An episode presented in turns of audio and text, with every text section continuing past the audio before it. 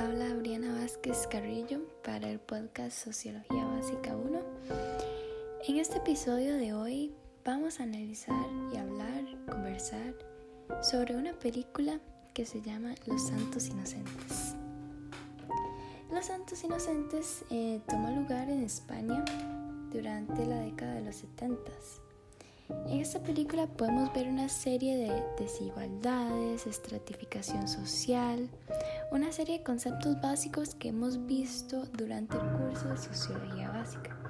Entonces el objetivo de hoy es poder identificar algunos de estos conceptos y algunos de estos fenómenos sociales y económicos que se dan y que se manifiestan a lo largo de la película.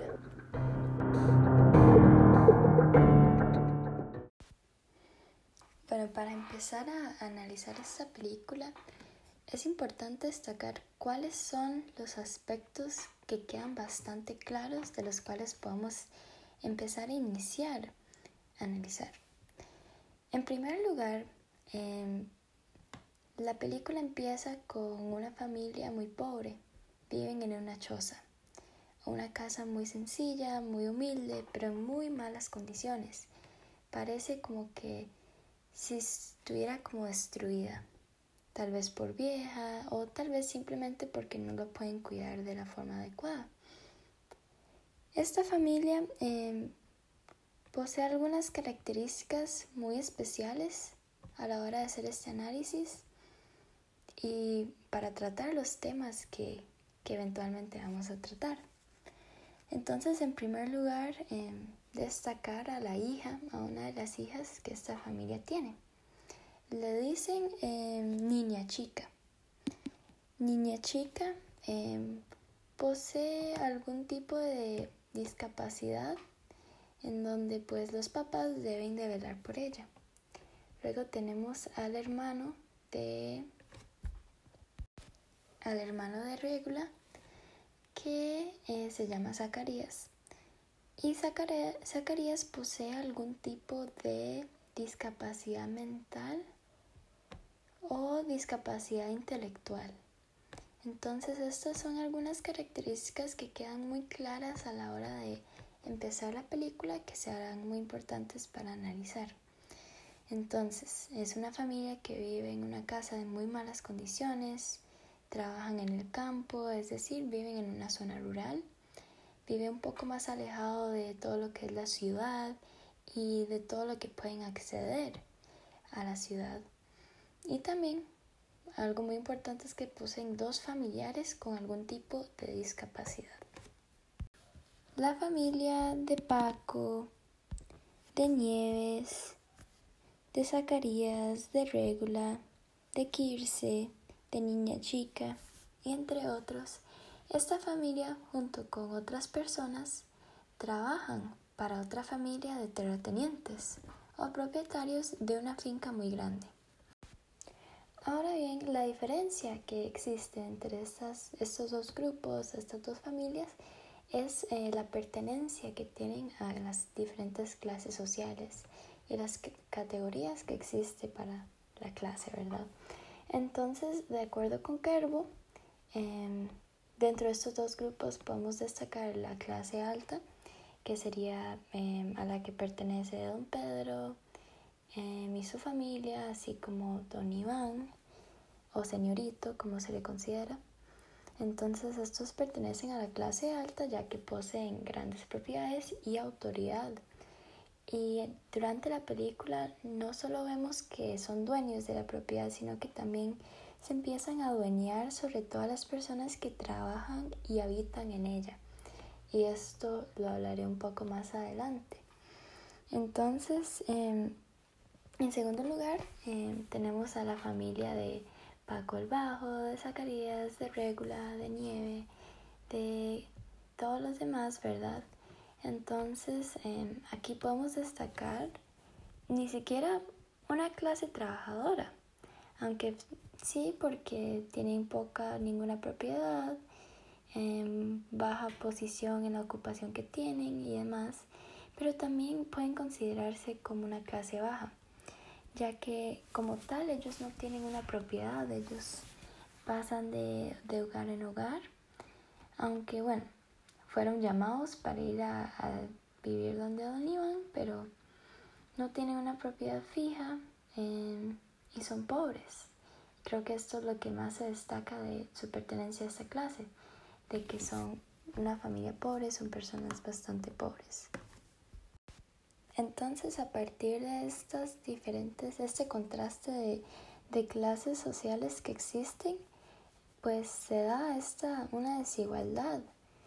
Em, una desigualdad, y aquí podemos hablar de, del autor Thurborn, en donde la desigualdad que se manifiesta en la familia de Don Paco se podría considerar como una desigualdad, desigualdad existencial, ya que digamos aquí em, entra en juego la autonomía, la dignidad de la familia, cuáles son sus deseos, sus aspiraciones y lo que están haciendo en el campo, lo que están trabajando en el campo, el grado de libertad que tienen y eso es interesante. Yo estaba viendo esta película con mi mamá y mientras la estábamos viendo, ella dijo que parecían los esclavos del campo.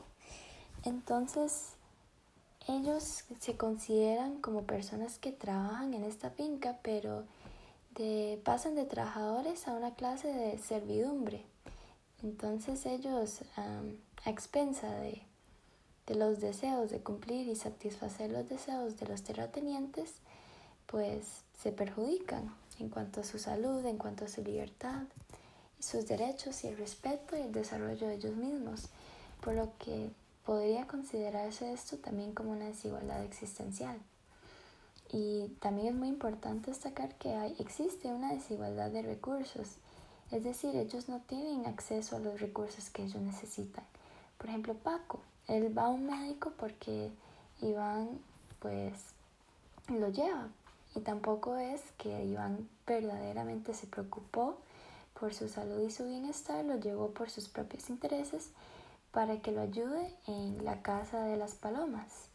Entonces aquí también podemos ver una serie de eh, relaciones de poder en donde pues don Iván se aprovecha de la bondad, ¿verdad? Y de la voluntad que tiene Paco y empieza pues a incorporarse en la familia y se aprovecha también de la familia. Entonces una desigualdad de recursos en cuanto a la incorporación de Iván y la posición que él empieza a construirse en la familia, ya que también eh, limita a la hija Nieves a, a, pues tener una educación. Y de acuerdo a Thurborn, la educación es un medidor para la desigualdad social. Aquí podemos ver en esta película que los integrantes realmente no tienen ningún tipo de estudio ni ningún tipo de pues nivel académico y es por la situación en la que están y por personas como Don Iván que no les permite desarrollarse. Entonces, em, podemos ver a Nieves, también al hijo, em, en donde no pueden alcanzar este nivel de educación que sus padres tanto desean por ellos. Em, también desigualdad de recursos en el sentido de cuando se pasaron de casa a vivir en la propiedad de don Pedro y don Iván, pues se asombran o quedan sorprendidos por la electricidad. Digamos, en, al inicio de la película podemos ver en donde ellos pues están ahí con fuego, digamos, con, las llamas, se calientan y iluminan su espacio y ya cuando se pasan a esta nueva casa quedan muy sorprendidos por, por la electricidad. Entonces también aquí entra en cuestión si tienen acceso a servicios básicos como el agua, como la electricidad. Em, bueno, ya sabemos que la educación y Servicios médicos como que no mucho, pero otros servicios tampoco queda muy claro si tienen acceso a ellos y lo más probable es que no lo tienen. Entonces esto forma parte de una desigualdad. Y bueno, ya cubriendo el tema de la desigualdad, es importante también destacar uno de los mecanismos de la desigualdad que, que se manifiesta en la película y en la familia. Aquí podemos, no solo en la familia, sino también en realidad en todos los sirvientes y trabajadores de la finca, aquí se da una explotación, ya que pues se da una relación polarizada de poder, em, se pone el labor antes del bienestar y la seguridad de los trabajadores. Y dentro de toda esta dinámica de la desigualdad, tampoco es muy claro si, si esas personas son conscientes de que, de que lo están experimentando y pues esto forma parte de la estratificación social. Digamos, esta es una desigualdad, ¿verdad?, que toma forma, que toma cuerpo y es institucionalizada, ¿verdad? Entonces, em, si tomamos en cuenta lo que dice Rawls, ¿verdad? Teorías de justicia, en cuanto a Justice as Fairness y demás, bueno, lo que propone este autor, eh, como la familia como una institución, eh, eso es una familia de quizás trabajadores en donde en realidad estos sirvientes, ¿verdad? Estos trabajadores llegan a formar parte de la familia al habitar en la propiedad y pues al ser aprovechados y explotados para servir a esta familia. Entonces, considerando la familia como una institución, em, aquí se puede pues considerar esto como una estratificación social, ya que pues cada persona acá tiene un papel, em, tiene un rol, sin embargo no se dan cuenta de lo mucho que están siendo explotados en ellos. Entonces hay una baja conciencia en las fuerzas sociales como diría el autor Kerbo. Entonces, em, pues es muy claro que, que no se dan cuenta de pues la esclavitud que se está dando en esta finca y en este trabajo. Y también es importante retomar algunos aspectos en cuanto a la clase em, específicamente las estructuras de clase que propone Kerbo. Em, Aquí podemos destacar la estructura de autoridad de quién da y quién recibe órdenes.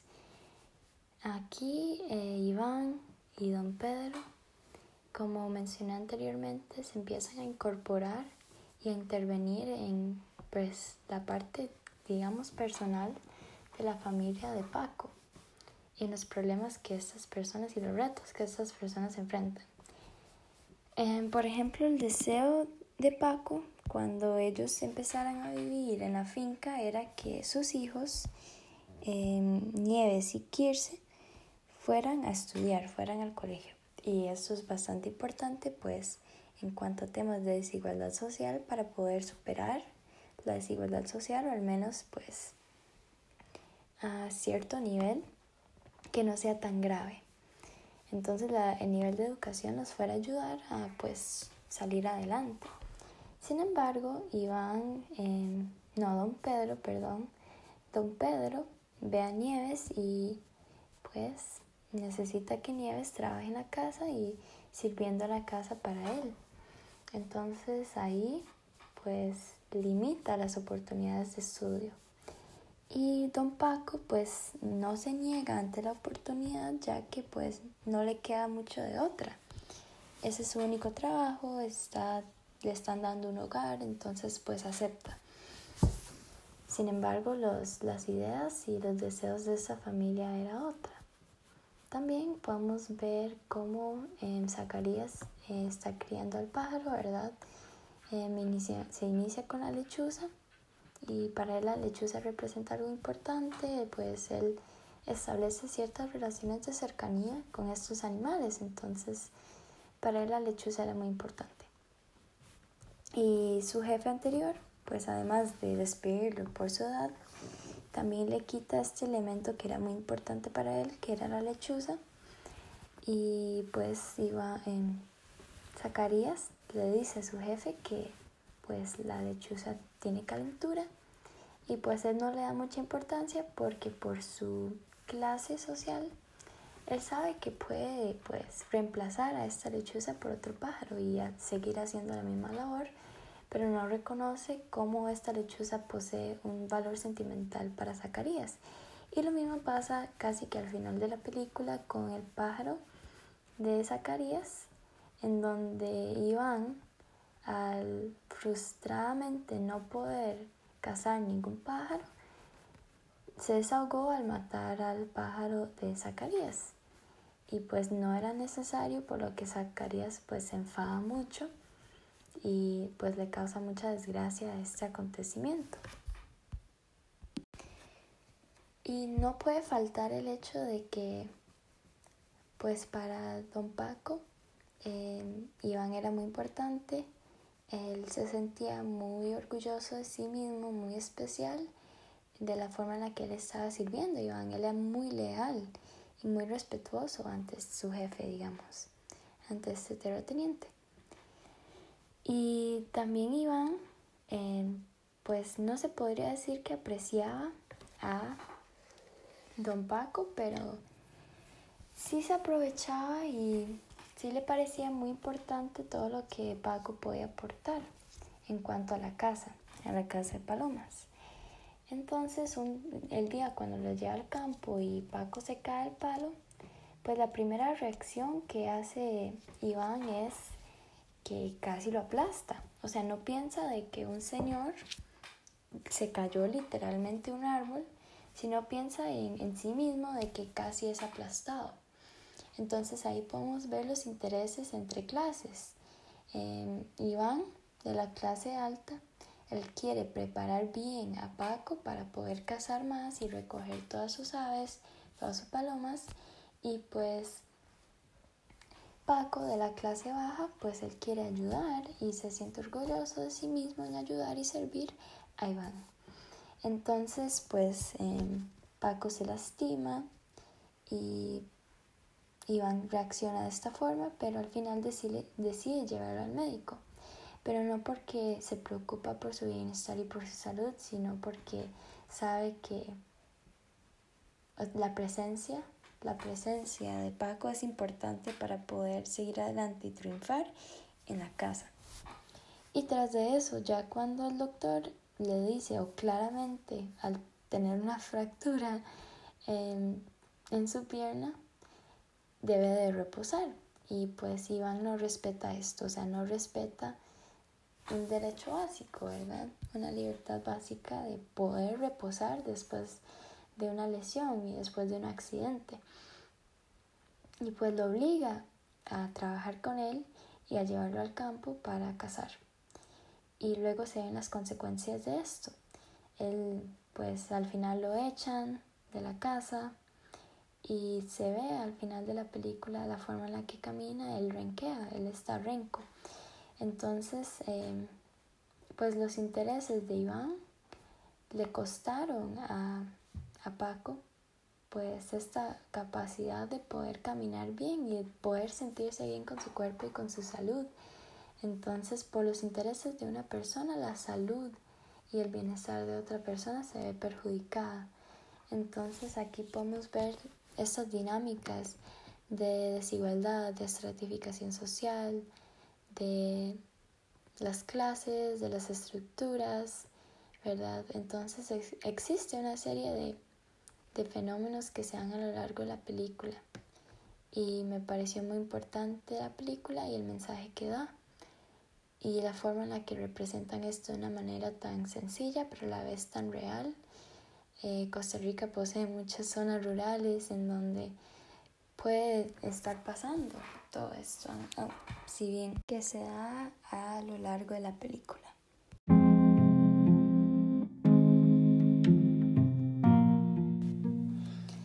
Entonces, como bien pudimos ver, esta película em, ejemplifica bien y representa bien la desigualdad social y la desigualdad económica, las diferencias entre clase y otros fenómenos sociales y económicos que se dan no solo, no solo quedaron en la década de los 70, sino que se sigue dando y no solo en España, sino en todo el mundo, hasta en Costa Rica. Entonces es una película muy importante para poder reflexionar sobre pues la situación actual que estamos pasando aquí en Costa Rica, en zonas rurales, pero también en zonas urbanas en familias, en empresas. Este tipo de relaciones se dan en todos lados, las relaciones de poder están presentes en todos lados y esta película nos ayuda pues a verdaderamente abrir los ojos acerca de ello.